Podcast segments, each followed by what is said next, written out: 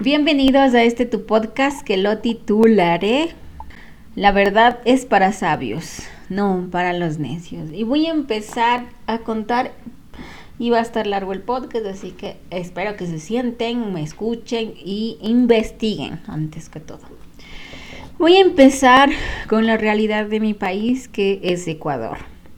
Y voy a remontarme al 2017 en el 2017 tuvimos un presidente que se llama Rafael Correa. Este presidente hizo escuelas del milenio. ¿Qué son las escuelas del milenio? Las escuelas del milenio son escuelas bastante avanzadas con tecnología para personas, niños, gente que no tenía acceso a la educación porque vivía demasiado lejos de una escuela, un colegio, entonces no podía acceder a la educación. Entonces, eh, ¿por qué? Porque, o sea, todos tenemos el derecho a la educación, ¿no es cierto?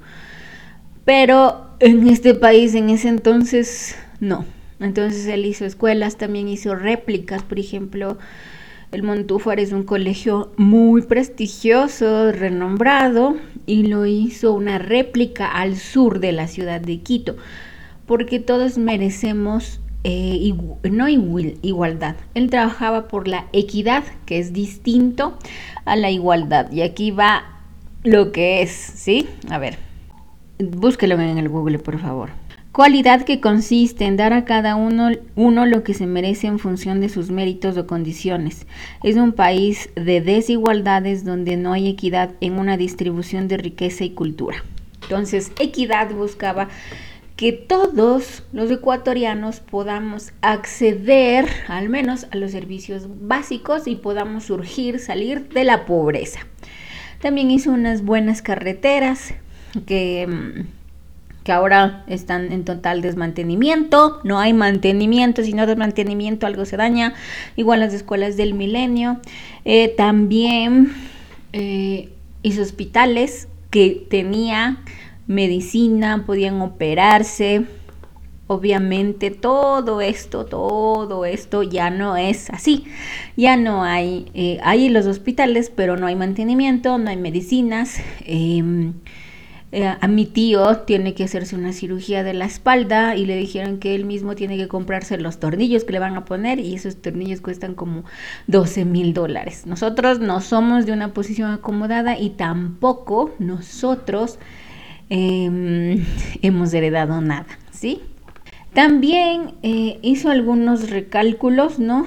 En el SRI, donde tú pagabas, donde tú, el SRI es el Servicio de Rentas Internas, que es el que cobra los impuestos en el Ecuador, que es lo que hizo que tú pagues de acuerdo a tus ingresos.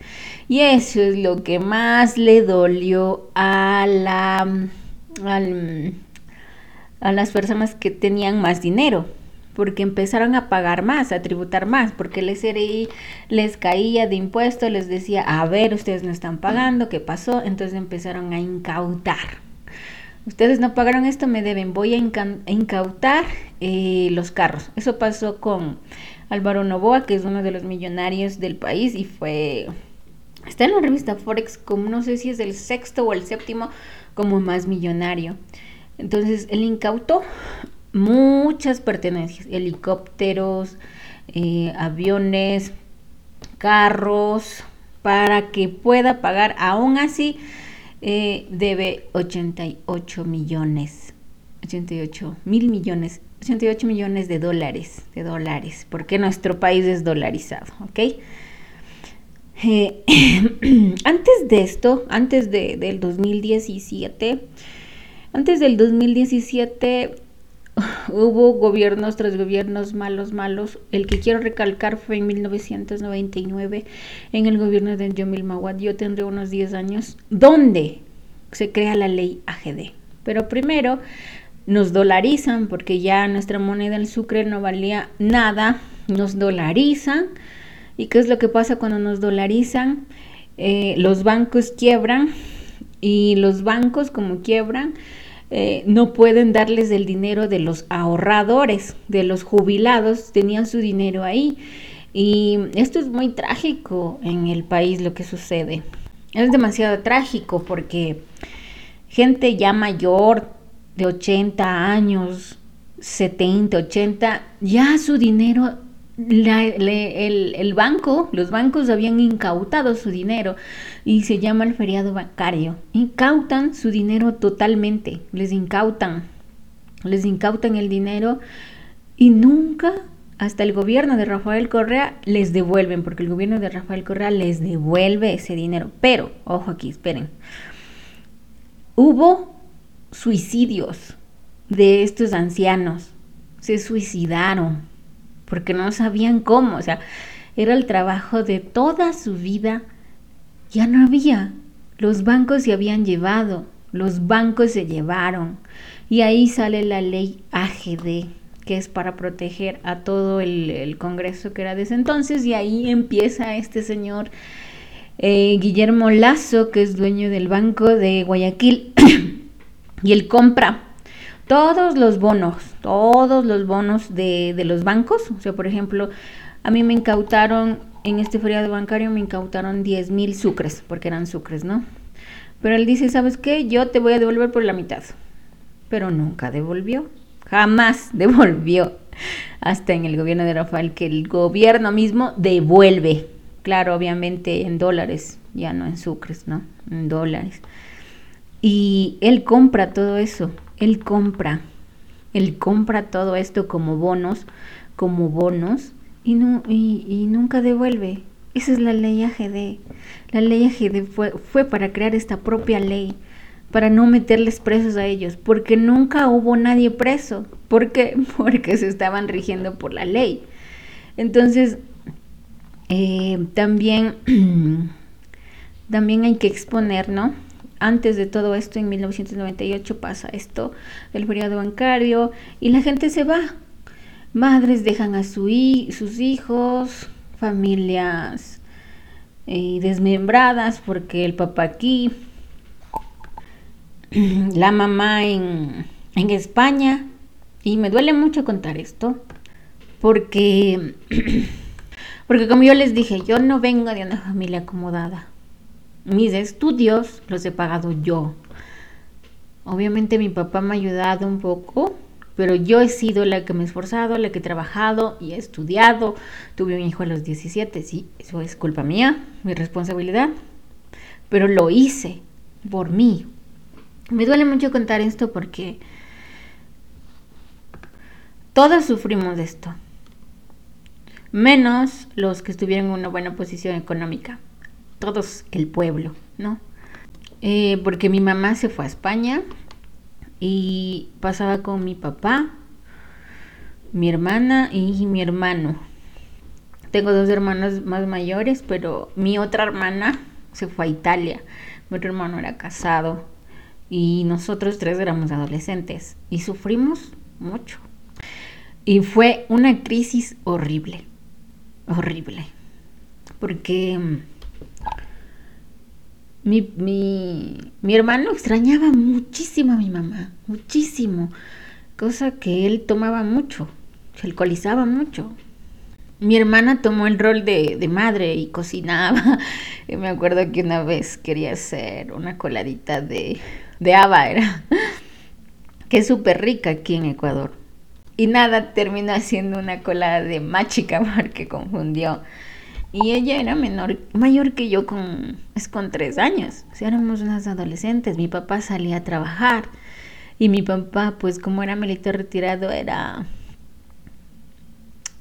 Ya se imaginarán cómo era, ¿no? Y, y como mi hermana tomaba mucho, pues él venía muy tarde y tomado y, y extrañaba a mi mamá full.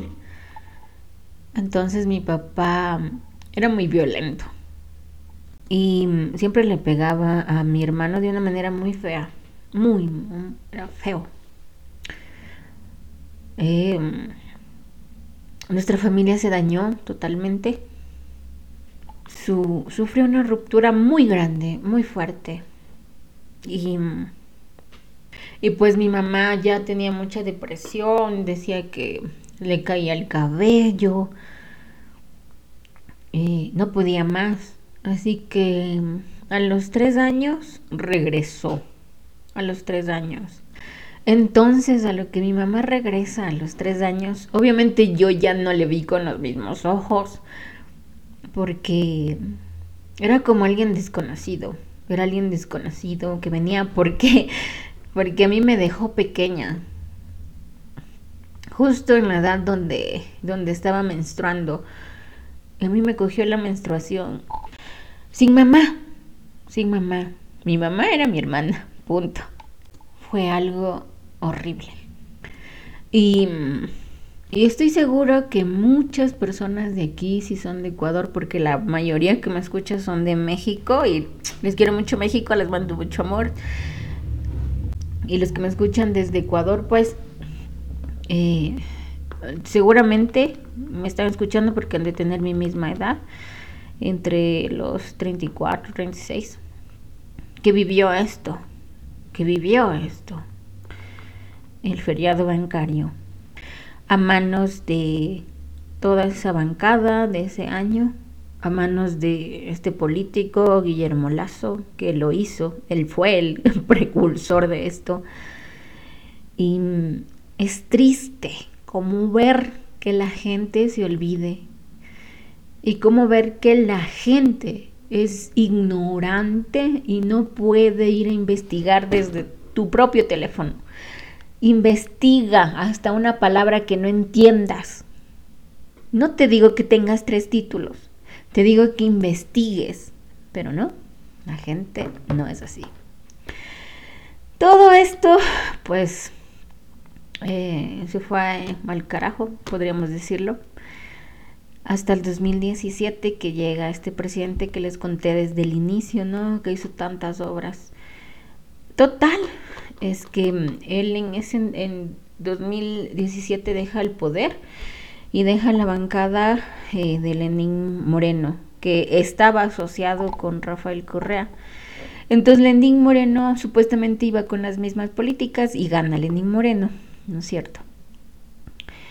Em, pero nada, en el momento de gobernar, él mismo lo dice, Lenín Moreno, no, es que voy a cambiar el plan de trabajo y lo voy a hacer así, distinto. Y son políticas neoliberales de extremistas. ¿no? Entonces empieza a cambiar todo el plan de trabajo que era de ayuda social. Y ya vamos a ver por qué les digo esto, que cambia todo y daña todo. No da nada por cerrado, o sea, no ayudó a nadie. Ahora me van a decir, ¿y por qué yo tengo que dar el dinero para ayudar a un pobre que no trabaja y que es vago? Y aquí va la típica frase, ¿no? Que el vago, el, pobre es pobre. Punto. El pobre es pobre porque no trabaja. Pobre es pobre. Em, y les traiciona totalmente, ¿no?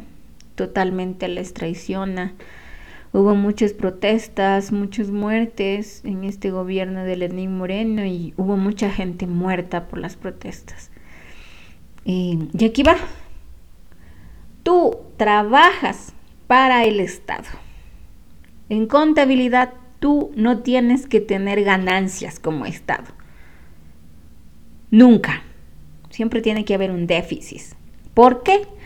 Porque todas pagamos impuestos. Aquí es el IVA, impuesto al valor agregado. Yo pago el impuesto, ¿no es cierto? Para que tú me des beneficios, tengas buenas las carreteras, me hagas estudiar bonito en una escuela, porque hay escuelas públicas. Esto no es una empresa. Tú tienes, si eres un político, trabajas para el Estado. Y estoy hablando de grandes eh, potencias mundiales, donde en grandes países como Suiza la educación es gratis. Y dirán, ¿por qué les voy a dar? No, es el Estado, el Estado, yo te estoy pagando en impuestos, sea poco o mucho, porque va de acuerdo a mis ingresos que tengo, yo te estoy pagando y tú tienes que tener un presupuesto ordenado para poder darme una educación, una salud. Te estoy pagando desde lo que yo tengo de ingresos. ¿Ok? Desde lo que yo tengo de ingresos. Entonces, no es que, ah, porque yo tengo mucho dinero, el vago es vago porque quiere y no voy a pagar más de mis impuestos para darle a los vagos. Esa es la típica frase clasista que existe aquí. Clasista. Clasista. El Estado no es una empresa que tiene que generar ganancias.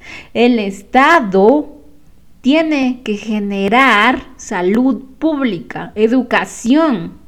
Para eso te estoy pagando un impuesto. Poco o mucho de lo que yo te pago va de acuerdo a mis ingresos. Punto. Es eso. Entonces, ¿por qué no me estás dando esto? ¿Por qué no hay medicinas? ¿Por qué no hay salud? ¿Por qué no hay educación? El Estado tiene que proveer de esta manera. Tiene que proveernos. Y no es que odie a ningún rico. Yo no odio a ningún rico. No los odio, jamás. Pero yo no puedo pagar, yo no tengo los ingresos que tú tienes. Yo no tengo. Por eso pagas más de impuesto. Por eso yo pago menos, porque yo no gano como tú. ¿Entiendes? El Estado debe armar un buen presupuesto para poder, hacer las cosas bien y darnos los recursos necesarios. Bueno, en el 2017 em, también en el gobierno de Rafael Correa sale esta base de Manta que era dueña los gringos, los estadounidenses. ¿Por qué? Porque supuestamente querían controlar el narcotráfico y no lo hicieron nunca. No lo hicieron nunca, total. No lo controlaron. Y esto pongo un ejemplo. Y los que me escuchan en Colombia, espero que me oigan. En Colombia creo que hay como ocho o nueve bases de los estadounidenses. Y están mal.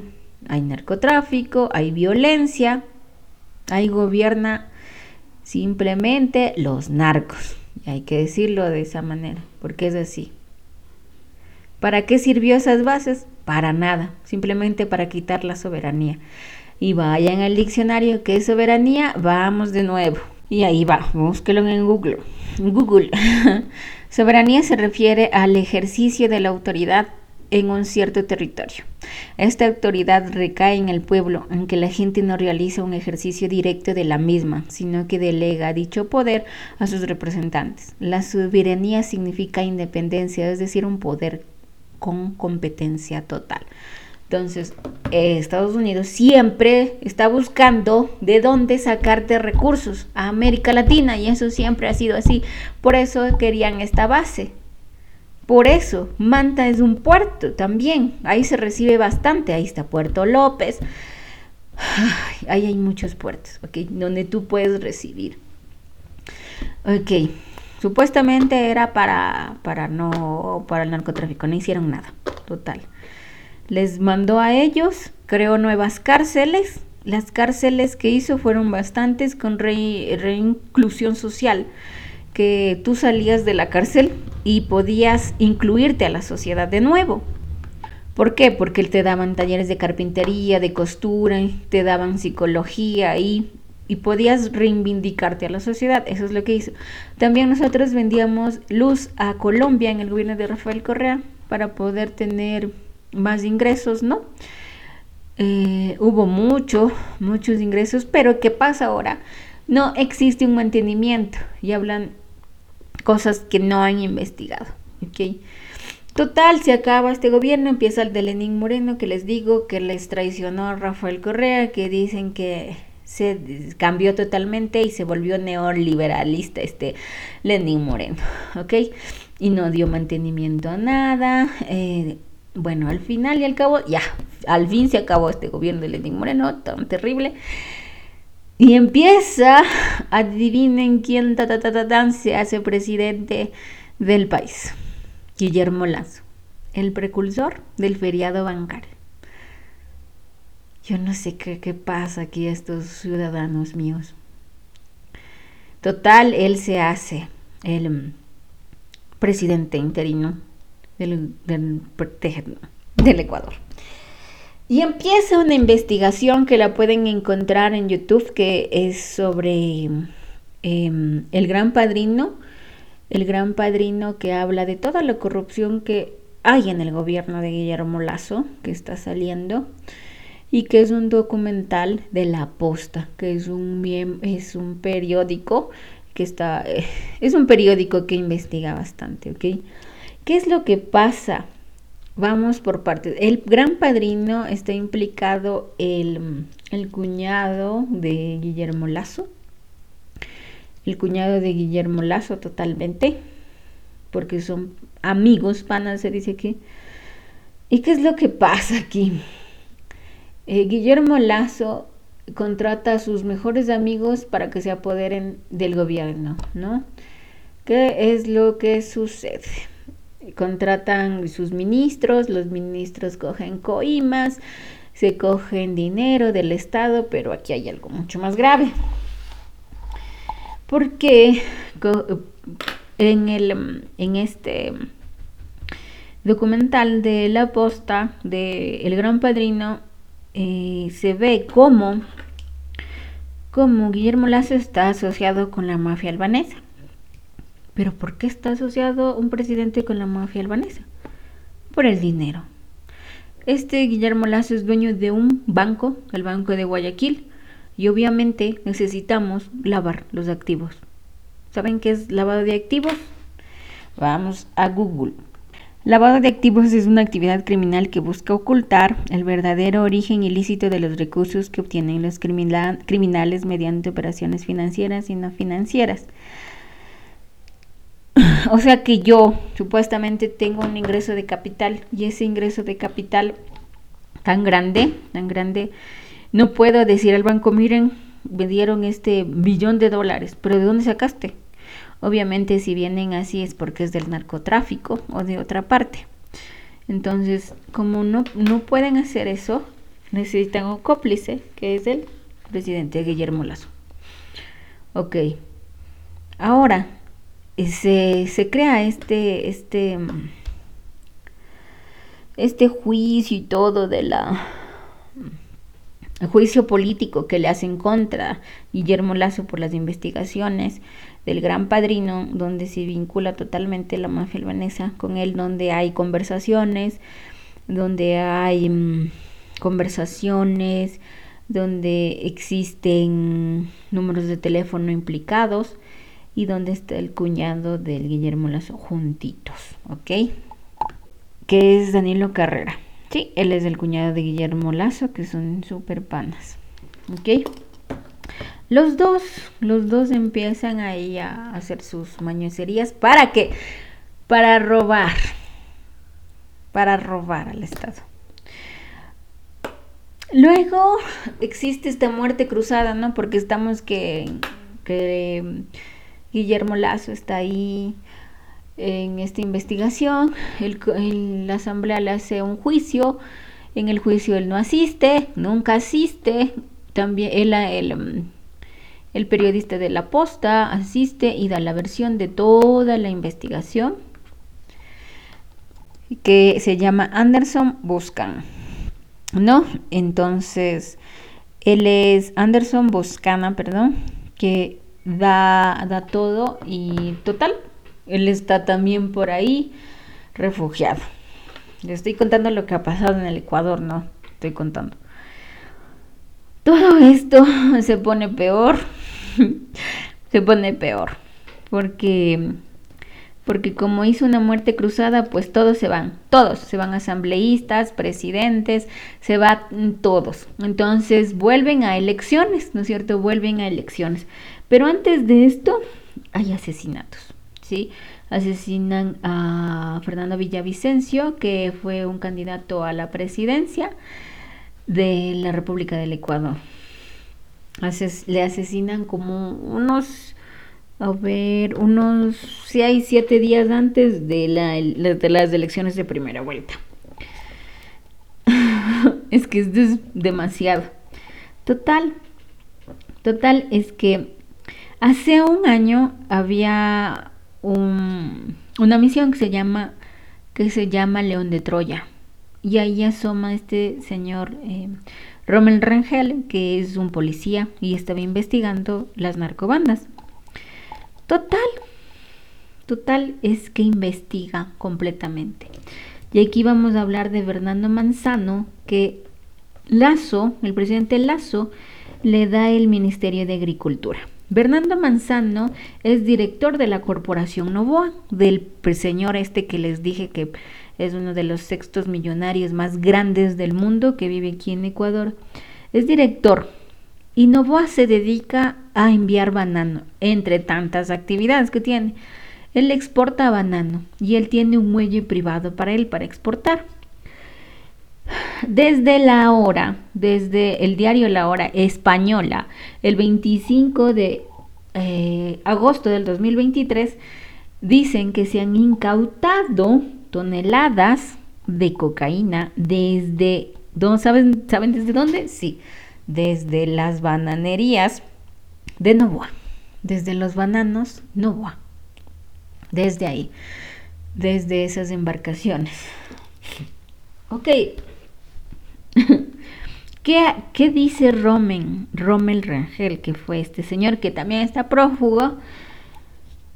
Se da cuenta que Bernardo Manzano solo es ministro de Agricultura para abrir mercado en, el, mm, en la exportación de banano. Entonces quita permisos, eh, que sea más libre. ¿Para qué? Para sus amigos, los Novoa.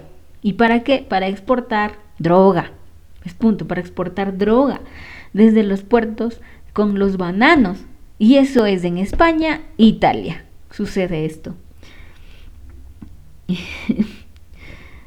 aumenta los cupos de las exportaciones de banano, no, los, los aumenta, quita permisos.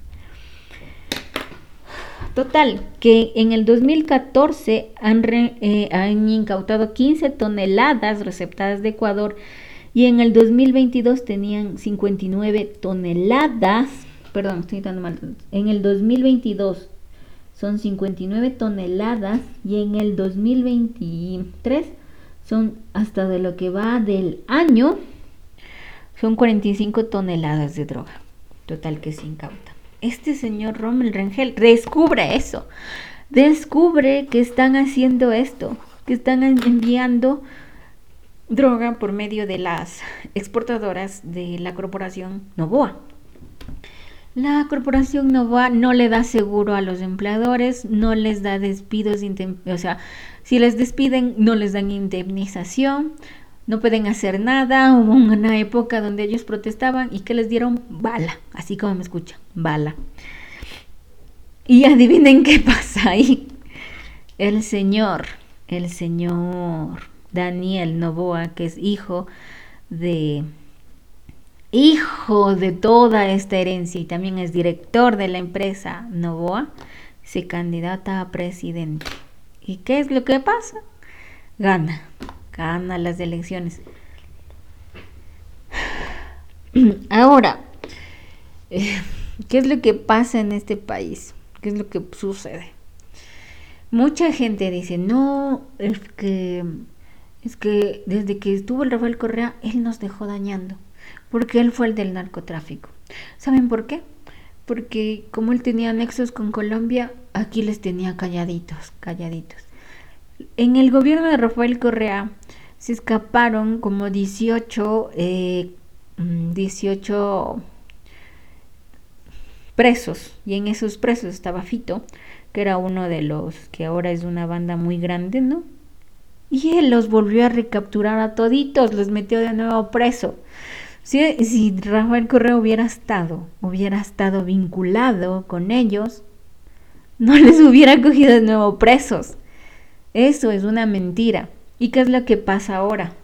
La Interpol, desde Ecuador mandan a la Interpol un caso de investigación 13 veces, 13 veces diciendo lo que yo les dije, que Rafael Correa es un, es un narcotraficante, bla, bla, bla, que tiene todas las conexiones con el narcotráfico, que robó, tan, tan, tan. ¿Y qué es lo que pasa? La Interpol 13 veces le niega, 13 veces le niega, porque no es así. Un organismo internacional. Y ahora dirán, no, es que la Interpol le, le, le el correo le pagó a la Interpol. ¿Cómo va a pagarle? Por Dios. De ahí, ¿qué es lo que pasa después de esto? em, el reino de Bélgica le da asilo político, porque la Interpol dice, no, es que él es un perseguido político y hay que darle, hay que darle asilo. Hablan mucho de que, ay, sí, las escuelas no hay nada, todo está en polvo, no hay, está en polvo porque no existe un mantenimiento, no existe. Em, se habla de las hidroeléctricas, hidroeléctricas que primero tenían que comprar el terreno, aplanar el terreno, sacar permisos, en eso se fue como 1.200 millones de dólares. ¿Dónde está? No está porque recién está en construcción 1.200 millones. ¿Cuánto creen que cuesta hacer una hidroeléctrica? Y de aún así tenemos bastante de hidroeléctricas, aún así. Pero todo está botado a la basura porque todos se han robado desde el 2018. 2017 hasta la fecha. Y no, no estoy a favor de ningún político. A mí lo que más me indigna es que la gente sea tan ignorante que no pueda coger su teléfono celular e investigar. Que te están diciendo, te están diciendo que hay una investigación que se llama León de Troya y que hay este señor Roman Regel, que fue un policía, que dice todo, está por ahí escondido para que no le maten, dijo todo, dijo todo lo de la bananera Novoa. Y aún así votan por estas mismas personas. Y luego se están quejando de que fue culpa de este otro expresidente. O sea, no sé por eso en mi podcast se llama La verdad es para los sabios, no para los necios. Y no solo en este país, ¿qué está pasando en Israel? Por Dios, Israel está matando a la gente desde hace desde hace unos 6, 7 años. Israel no es un país, Israel no es un país. Lo único que ha hecho es matar, matar a niños. ¿Qué es lo que pasa? Investiguen, investiguen por Dios. Hay niños que se quedaron sin papá, sin mamá, y hay reportajes de eso, vayan, investiguen.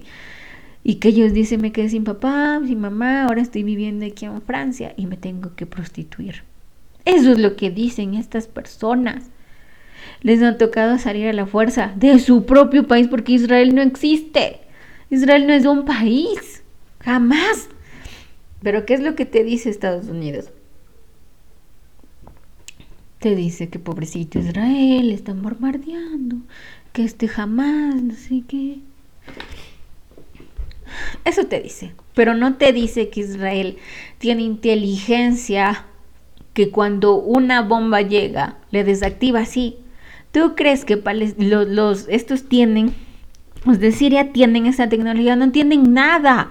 Son un país totalmente destruido con familias destruidas, casas destruidas, todo el ellos han tenido que salir de ahí, migrar a Francia, Italia, y aún así ellos llegan y son discriminados.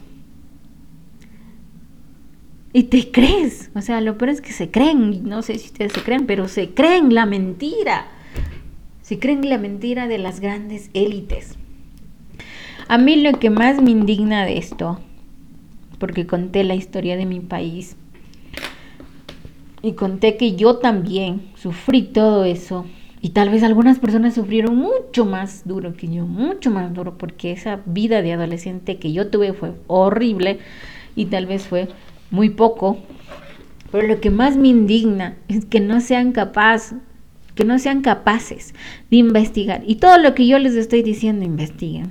Todo, todito, todito investiguen, todito, por Dios, investiguen. No se queden con, con con una idea. Eso es lo que más a mí me indigna. Que por más que tú le digas a una persona, mira, pero investiga, la Interpol está, está a favor, le puso ahí, el reino de Bélgica le tiene ahí cuidándole. Investiga, o sea que no puedes un poquito investigar. ¿O qué pasa en Israel? Investiga. Le están haciendo los pobres, los pobres personas de, ay, pobrecitos, los de Israel, pobrecitos. Ay, no, ellos no hacen nada, los otros son. ¿Y qué es lo que pasa ahora? Este grupo jamás es un grupo, es un grupo que está entrando, que no representa Siria, que no representa la franja de Gaza, que no representa a tus pobres personas que se están muriendo ahí, no representa nada. Estas pobres personas que están ahí no tienen ni siquiera para comer, que van a tener para estar en pistola y arma. No lo tienen. Pero el pobrecito es Israel, el pobrecito que ha matado a tanta gente desde hace mucho tiempo atrás.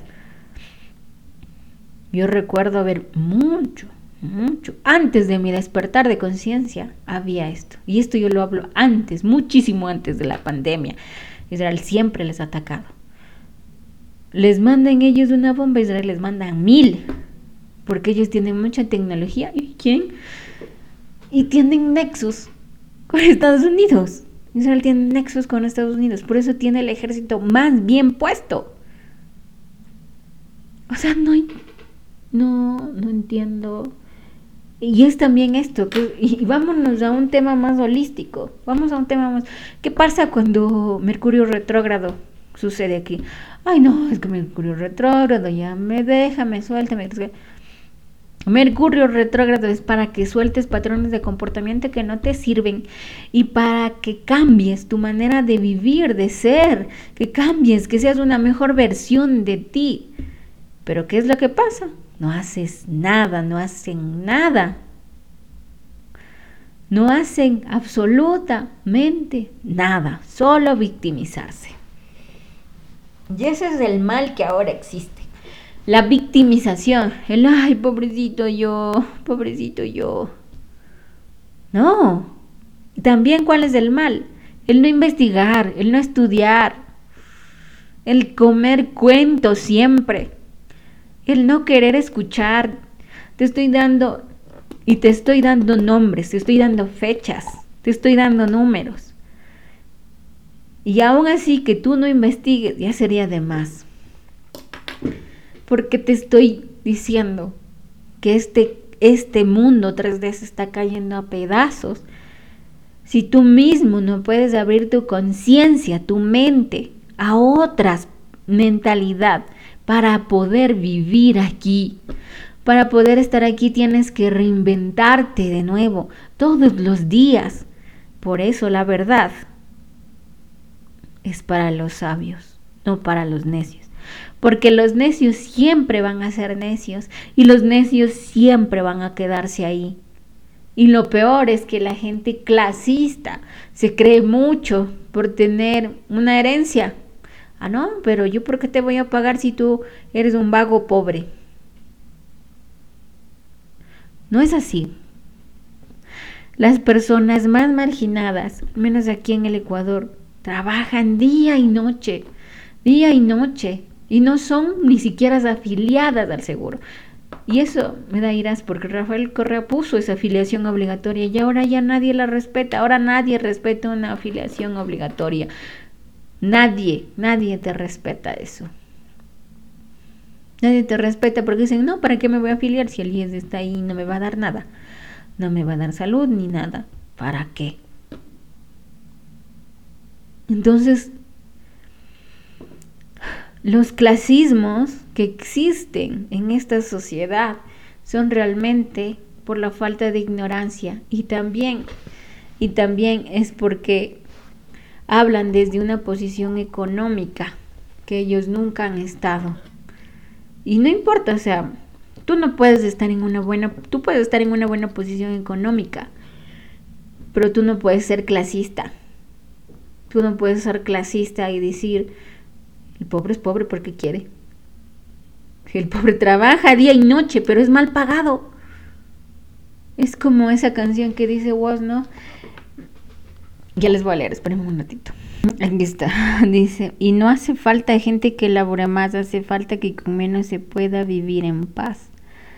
Mándale gas, no te perdas acordar de esta. Fíjate siempre del que lado de la mecha te encontrás. No para de toser, trabaja 12 horas para cobrar dos monedas al mes, para mantener cuatro personas. Y no me hables de meritocracia, me da gracia, no me jodas, que sin oportunidades esa mierda no funciona. O sea, imagínense, ¿no? Qué meritocracia ni nada. Tienes que tener tú un, una conexión con alguien y aquí decir, ayúdame, ve, cepíllame, cepíllame, es que hagamos cosas por debajo y me ayudes. Para eso. Y es real, o sea, no hace falta gente que labore más, hace falta que con menos se pueda vivir en paz. Todas las propuestas de este nuevo presidente que está es que las personas naturales paguen más. ¿Cómo yo te voy a pagar más si mis ingresos son menos? Deben pagar más las empresas porque las, las, empresas de ellos son más. No, es que así no viene capital y no invierte. ¿Cómo que no invierte? Para eso está invirtiendo más y entonces tiene que pagar más. ¿No es cierto?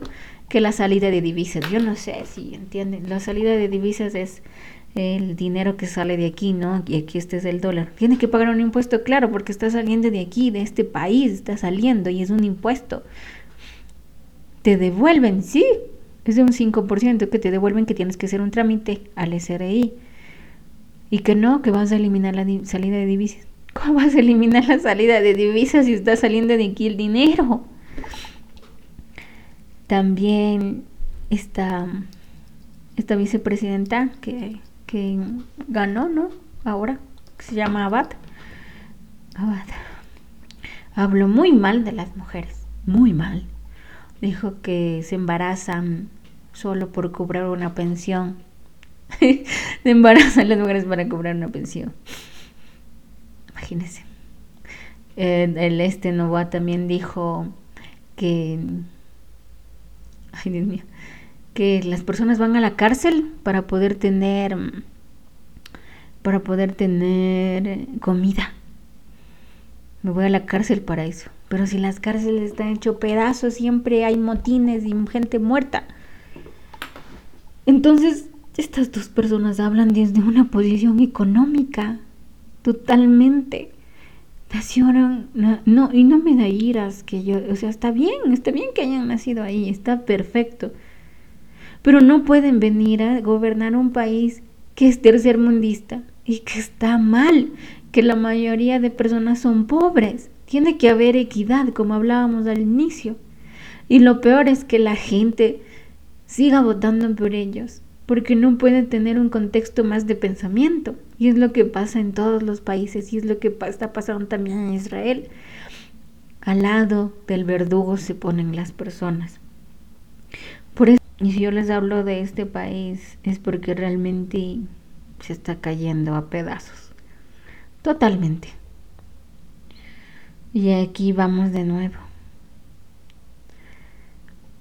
Cuando ustedes tengan algo que volver a pensar o algo que volver a, entender dentro de sí mismo, háganlo, porque eso es correcto. No pueden totalmente descartar una idea tienen que investigar, porque si no, esta 3D les va a comer el cerebro. Y no solo el cerebro, sino también el alma.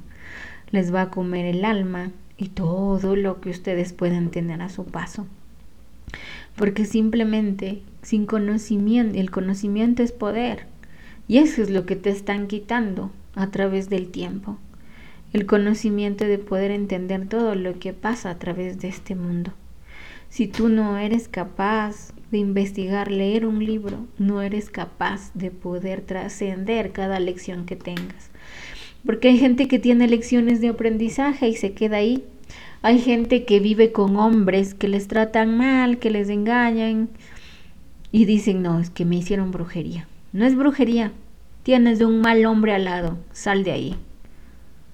Eso es lo que pasa, pero no, es brujería. No digo que la brujería no exista, pero también tenemos que tener amor propio. También debemos de entender que nosotros, lo que somos en realidad, debe ser parte de nuestra luz y de nuestro amor. No podemos, no podemos quedarnos así. Y no volveré a, a callarme porque el conocimiento es poder. Y todo lo que yo he hablado en cada uno de estos podcasts ha sido simplemente para mantenerte la esperanza y la fe de que tengas disciplina, que tengas amor a ti y el amor mantiene una disciplina. Y que no te puedes comer nada de las mentiras que pueden haber en este mundo y en esta 3D. Que no existe nada que no esté controlado que pueda crear carencia en ti. Por eso tu mente debe ser tu mayor amiga y tu mente, tu mente debe estar relacionada mucho al investigar, al pensar, a leer, a inculcarte más. A eso se relaciona todo lo que ahora en sí somos, todo lo que ahora vivimos. Porque no puedes ser más uno del montón e ignorar todo lo demás y toda la historia que conté. Y no, ellos, ninguno de, de estos millonarios tienen fundaciones de ayuda, ninguno. Entonces, esta es una reflexión para ti, para que pienses, digas, ¿estoy siendo parte del montón o no estoy siendo parte de esta 3D y esta 3D no me va a comer? Todo lo que haga esta 3D va a salir todo a mi favor, porque eso debes hacer. Eso debes hacer. Tener conocimiento, empoderarte de eso y jamás dejarlo atrás. Jamás dejar de que nadie te manipule, y si tienes una idea, háblala, no te calles, no te dejes callar. Tampoco te digo que busques pelea, pero habla, dilo. La 3D es muy bullanguera, ¿no? El bajo astral es que hace bulla y te dice sí. Y a mí lo que más me da iras es que todo esto es bajo astral. Y pueden robar, roben, ya roben, pero se han metido con sangre. Se han metido, tienen las manos tachadas de sangre. Y no solo de sangre, sino de violencia, de dolor, de familias rotas, de gente que ha generado traumas en familias. De eso trata esto, de eso es lo que más me molesta a mí. De que hay un cinismo totalmente por seguir queriendo ser un déspota aquí. Eso es lo que más me da. Eso es lo que más me, me molesta aquí. Que no es, no es solo el hecho del dinero, es que han fracturado muchas cosas. Gente que no tiene salud, que no tiene educación, que vive en la ignorancia, que vive en la pobreza. No hay equidad, no hay igualdad. Porque lo único que le importa al bajo astral es mantenerte callado, es mantenerte bobo, sumiso, y solo escuches lo que ellos te digan. Eso es lo que a mí más me molesta. Porque no podemos quedar así. No puede ser que no podamos investigar. No puede ser esto posible. El bajo astral no puede ser más que las gentes que amamos sanar y ayudar. Y no si esto no implica que así a mí me gusta sanar, a mí me gusta ayudar, pero no me voy a quedar callada en esta situación. Eso no implica que yo soy sanadora y soy una sumisa, tonta, que no pueda hablar. Yo hablo, yo lo digo, lo digo con mucha responsabilidad de mis palabras.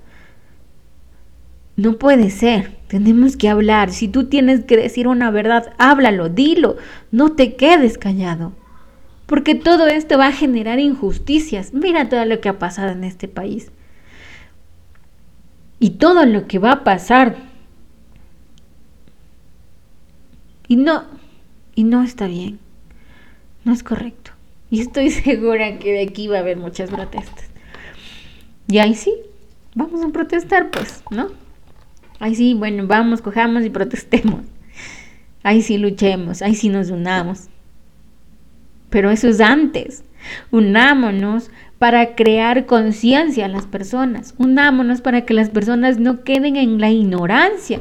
Unámonos para que podamos entender quiénes realmente somos desde el amor y la disciplina. No podemos seguirnos callando con todo lo que pasa y todas las injusticias. Es hora de alzar y decir las cosas. hay mucho por detrás de esta 3D. Hay mucha inconsciencia, hay mucha inconsciencia. Hay psíquicos caídos que te dicen que no hay chakras. ¿Cómo carajos no va a haber chakras? Los chakras existen y están ahí, son centros de poder, por favor. Hay gente que te dice, no, es que el, el, karma no existe, el karma es una lección de aprendizaje que tú tienes cada día. ¿Qué te pasa? Eso es una ley del universo, por favor. Y así hay mucha gente. No confundamos. Si alguien te dice algo, investiga. No te quedes solo con eso. No sean una sociedad que solo se quedan sus teléfonos sin, sin interesarles lo, lo que es realmente tener un criterio formado. Creamos y surgimos y dejamos un legado a través de lo que somos nosotros. Me fastidia mucho todo este victimismo, porque es victimismo y eso es luciferismo, que tienen el cinismo de hablar y de, y de decir tantas mentiras y aún así seguir teniendo el poder. Ay, Dios mío. Es terrible. Y eso que me faltaron algunos puntos de decir. Bueno, eh, espero que esto les sirva como llamado de atención. Les conté mi historia de mi país y por favor, no se queden siendo uno más de la 3D, siendo uno más de la Matrix sin investigar. Por favor, de verdad. Hagan su trabajo con su mente. Que su mente sea su amiga, su aliada y su palabra esté llena de discernimiento para que ponga límites a las personas. No te dejes llevar por esta 3D. Si te dejas llevar, estarás perdido. No lo hagas.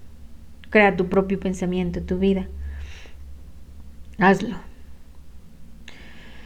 Y bueno, que la abundancia siempre te acompañe y el amor sea suya. Les amo.